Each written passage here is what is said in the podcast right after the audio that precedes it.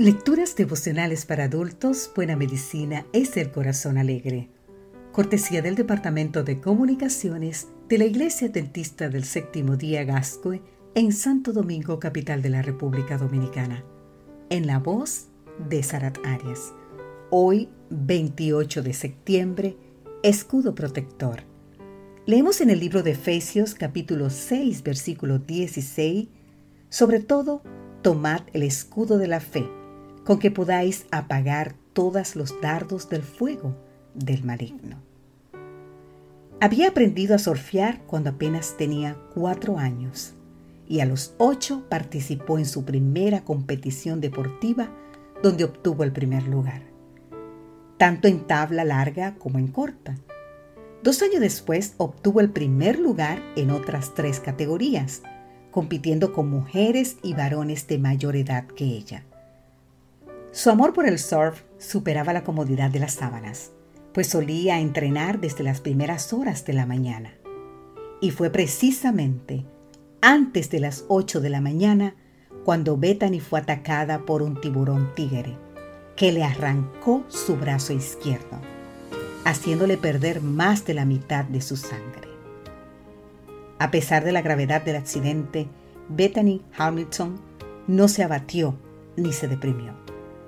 Era como si la adversidad chocara contra un muro sin perturbar a esta niña de tan solo 13 años de edad. Pocas semanas después, sin temor de lo ocurrido, se encontraba nuevamente en el agua aprendiendo a nadar y a surfear con el único brazo que le quedaba. Desde entonces, ha vuelto a competir obteniendo grandes premios en torneos de Estados Unidos, Brasil y Australia. ¿Cuál es el escudo que Bethany empleó para resistir con tanta determinación los embastes de la vida?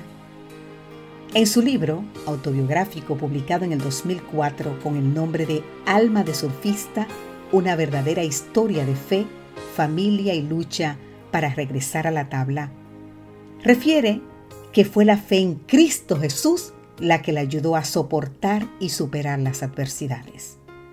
La misma protección recomienda el apóstol Pablo en su carta a los Efesios, cuando dice, sobre todo, tomad el escudo de la fe, con que podáis apagar todos los dardos de fuego del enemigo.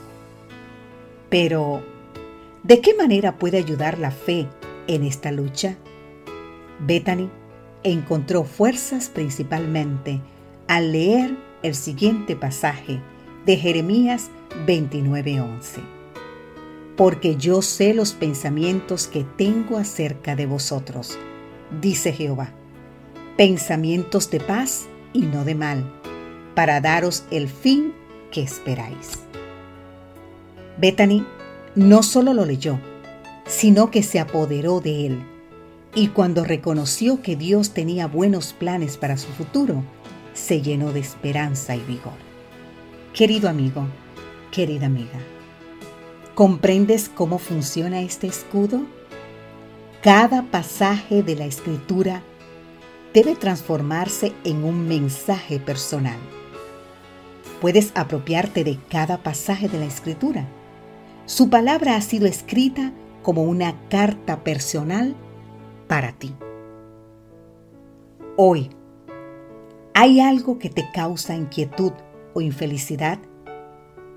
Colócate el escudo protector. Puedes apropiarte de cada promesa bíblica para resistir todo lo que venga.